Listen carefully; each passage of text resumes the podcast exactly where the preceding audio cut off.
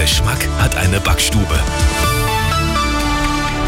Schönen guten Morgen. Es ist 8 Uhr. Die Nachrichten mit Lisa Nagler. Zuerst das Wichtigste aus München und der Region. Noch immer verdienen Frauen weniger als Männer. Rund 18 Prozent sind es. Heute ist Equal Pay Day. Bis zu diesem Tag haben Frauen praktisch unbezahlt gearbeitet. 66 Tage waren es. Arabella München Reporterin Mia Bucher. Warum verdienen denn Frauen weniger? Fast in allen Branchen liegen Frauen hinten. Nur bei der Post verdienten sie mehr. Frauen arbeiten häufiger in schlechter bezahlten Berufen, zum Beispiel in der Pflege.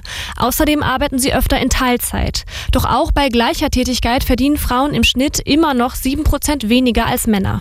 Immerhin, über die Jahre ist die Lohnlücke zumindest etwas kleiner geworden. Für mehr Lohngerechtigkeit für Frauen fährt ab heute auch wieder eine extra beklebte Tram durch München einen ganzen Monat lang.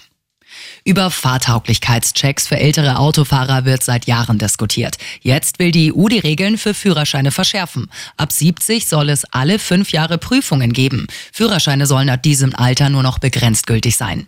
Wie die Fahrtauglichkeit überprüft wird, darüber müssen die EU-Mitglieder dann entscheiden.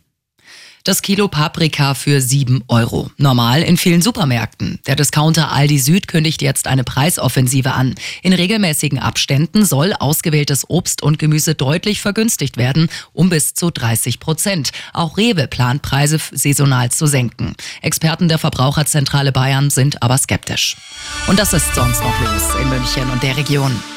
Nach den Streiks bei der Müllabfuhr bittet der Abfallwirtschaftsbetrieb München um Geduld. Bis alle Restmüll, Altpapier und Biotonnen geleert sind, dauert es. Früher werden die überquellenden Tonnen nach den Streiks nicht geleert, heißt es. Den Müll am besten einfach in Säcken neben die Tonnen stellen. In den kommenden Tagen wird der gesamte Müll dann abgeholt und für mehr Lebensqualität bei uns in den Innenstädten und Gemeinden. Jetzt soll es in Eichenau im Landkreis Fürstenfeldbruck gemütlicher werden. Lokalreporterin Sonja Hahn. In der Hauptstraße werden drei Pflanztröge aufgestellt, die sich auch zum Sitzen eignen.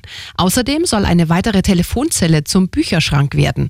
Der Eichenauer Kulturverein kümmert sich darum. Immer gut informiert, das Update für München und die Region wieder um halb neun. Und jetzt der zuverlässige Verkehrsservice mit dem Morgenhuber.